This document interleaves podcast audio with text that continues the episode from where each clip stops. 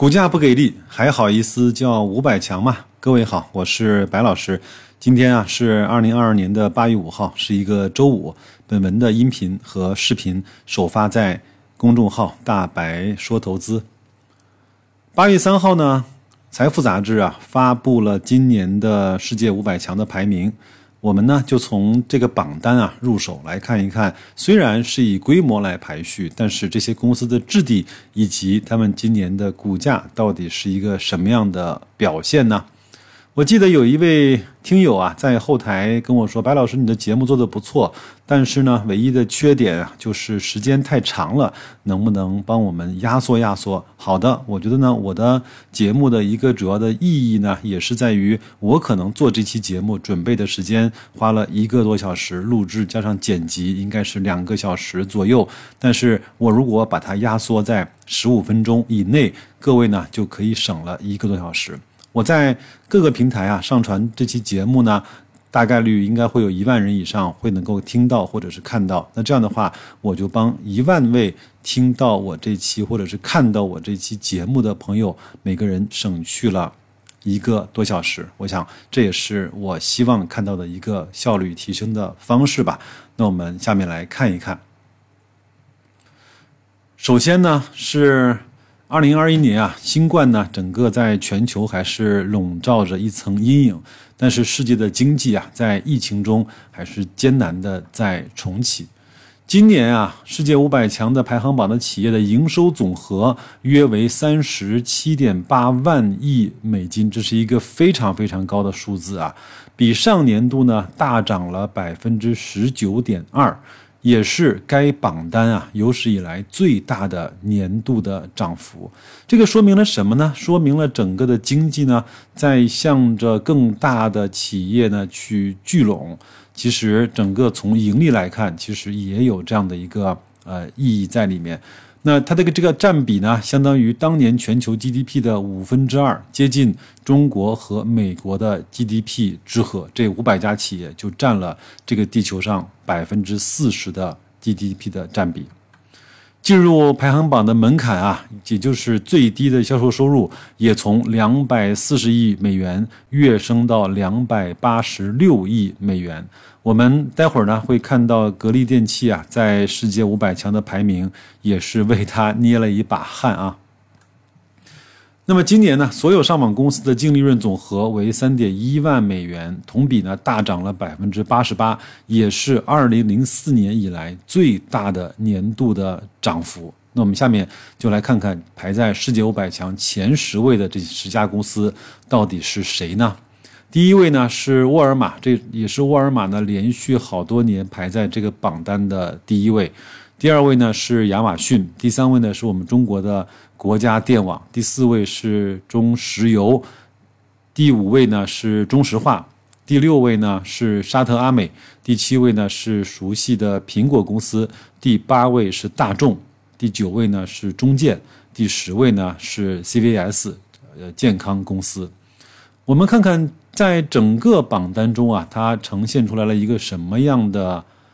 变化啊？沃尔玛呢，连续第九年成为全球最大的公司。那么大众公司呢，超过了丰田，重新夺回了全球最大汽车生产商的头衔。但是我们都知道，一个非常有意思的现象是，他们的市值啊，远远没有特斯拉来的给力，对吧？在盈利方面呢，沙特阿美啊以一千零五十四亿美元的利润高居榜首，苹果公司呢居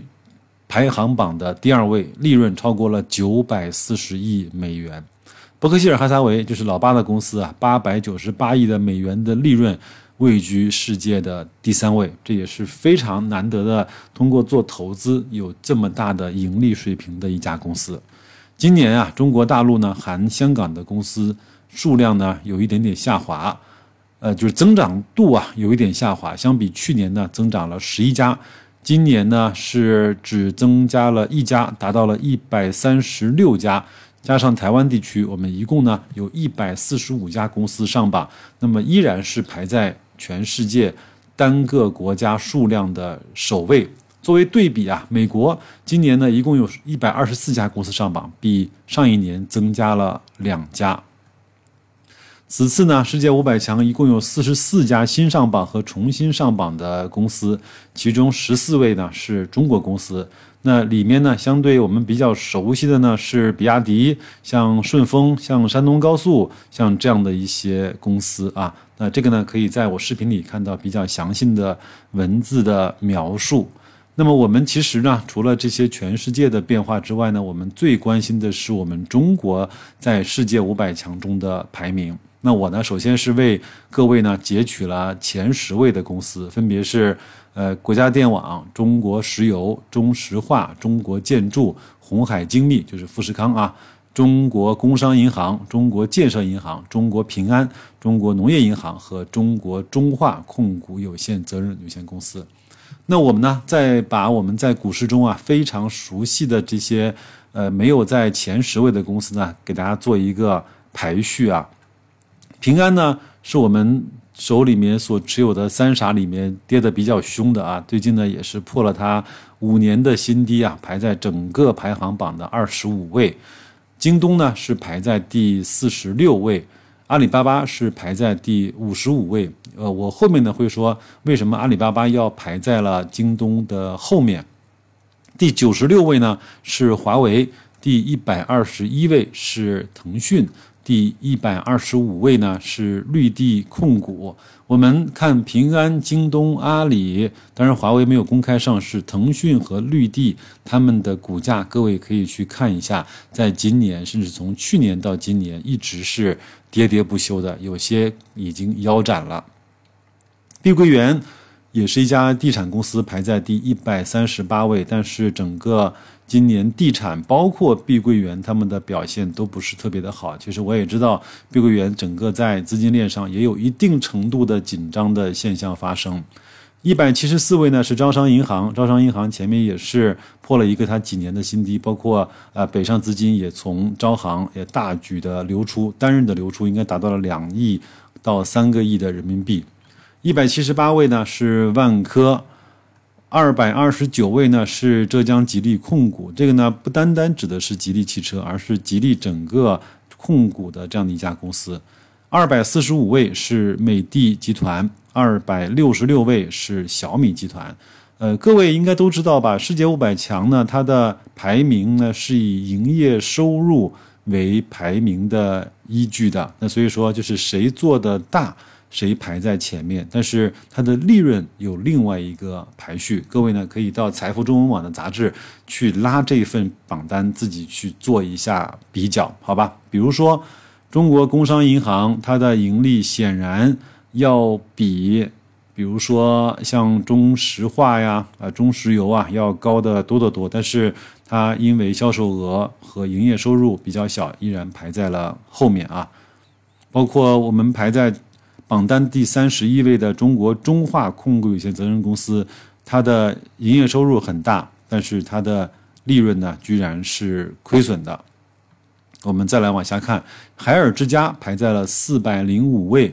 那比亚迪呢，也是这次重新上榜，排在了四百三十六位。它虽然排名呢比很多公司要靠前，但是它的利润远远没有前面的一些大哥来的更加的给力一些，包括。排在它后面的格力啊，第四百四十一位呢是顺丰，顺丰呢也是这次第一次上榜啊。第四百八十七位是珠海格力电器股份有限公司，格力呢这次也是非常显要的排在了所有中国上市啊五百强里面的最后一位，我们也是替他捏了一把汗，对吧？那我们再来看一看这次整个在中国公司上五百强名单里面的一些表现吧。我们中国的企业呢，盈利能力呢和世界五百强的平均啊还是有一些差距的。我们一百四十五家上市公司的上榜公司的平均利润约是四十一亿美元。虽然呢自身相比同比呢有所上升，但是然而世界五百强的平均利润同期呢上升到了六十二亿美金。还有呢，比如说上榜的德国企业平均利润为四十四亿，英国企业平均为六十九亿美元，加拿大的企业四十七亿美元，法国的企业四十八亿美元，巴西的企业八十四亿美元，均不同程度的高于中国的这些公司。那么与上榜的美国企业相比啊，那我们的企业的利润呢，更是相差的更明显了啊。二零二二年啊，五百强的美国一百二十四家上榜的企业，平均的利润高达一百亿一百亿美元，几乎呢接近中国上榜企业的二点五倍。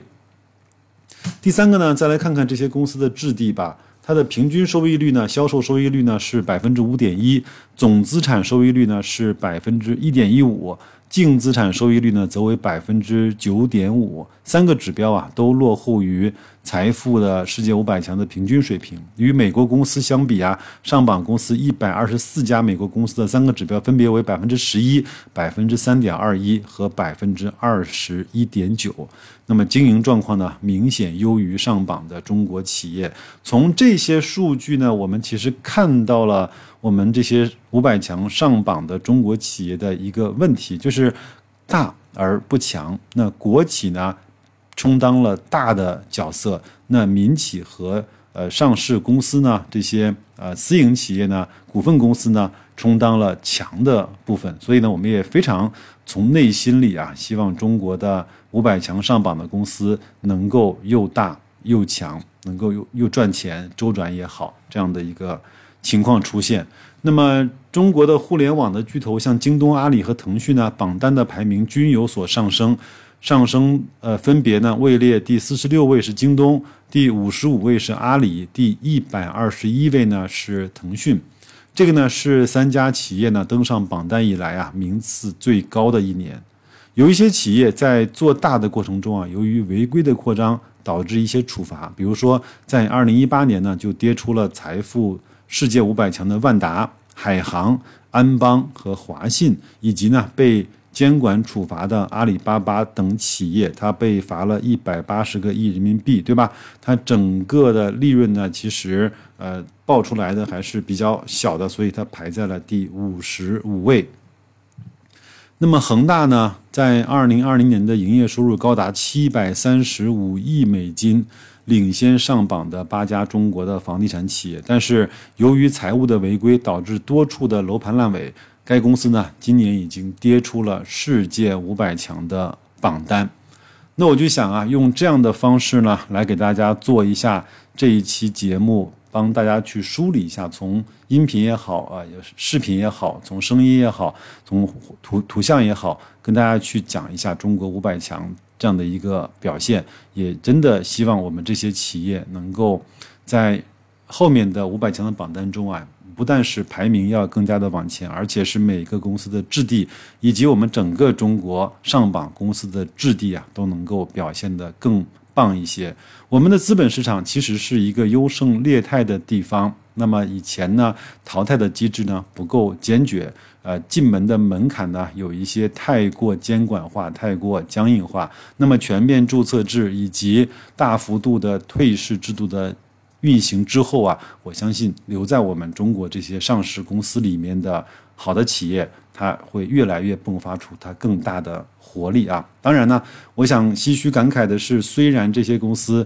都非常的优秀，都还排在世界五百强的榜单里面，但是呢，它整个大部分公司在这一两年的股价表现却是差强人意的，有多方面的原因。这个呢，我今天不展开来讲，有情绪的，有资金的，有北上的，有公募的，有预期的，有热点的，当然也有很多很多。这样的原因吧，因为我们整个中国经济在提速换挡、进入另外一个赛道的时候，很多的企业未必能够踏得上这样的一个好的节奏。这个呢，我们也期待日后呢，我们有机会再跟大家去细聊，好吧？但是我依然坚信，在这样的一个过程中啊，这些好的企业一定会被资金、被人们、被越来越好的投资的啊理念所发现。